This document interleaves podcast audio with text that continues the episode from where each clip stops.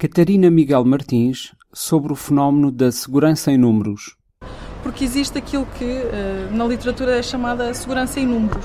Ou seja, a partir do momento em que eu tenho mais utilizadores, há uma percepção de maior segurança para o, o ciclista e torna-se mais visível como fazer e por onde fazer, porque todos os outros o fazem, mas existe uma verdadeira e, e factual uh, melhoria na segurança de, de rodoviária do ciclista e, e, e do peão também.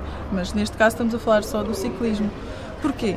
Porque hum, o que se verificou e o que se descobriu é que o, a maior parte dos, dos, acidentes de ciclistas tem a ver com, com, o automóvel. E o automóvel, ou o automobilista, a partir do momento em que vê mais ciclistas a passar, torna-se mais consciente da sua existência e, portanto, prepara-se de outra forma para os evitar e para evitar confrontos e problemas com eles.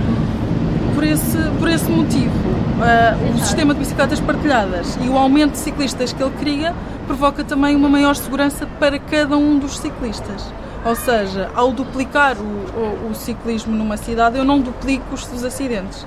Aumento numa, numa, numa, numa curva, aumento 0,4 ou alguma coisa que se pareça, segundo uma das modulações que foram, que foram feitas, mas não duplico os acidentes. Isto é uma, uma coisa fantástica e nós vemos, por exemplo, quando chegamos a níveis de 40% de ciclismo ou mais, como na Holanda, que os acidentes por pessoa são irrisórios. Existe uma grande segurança no andar de bicicleta.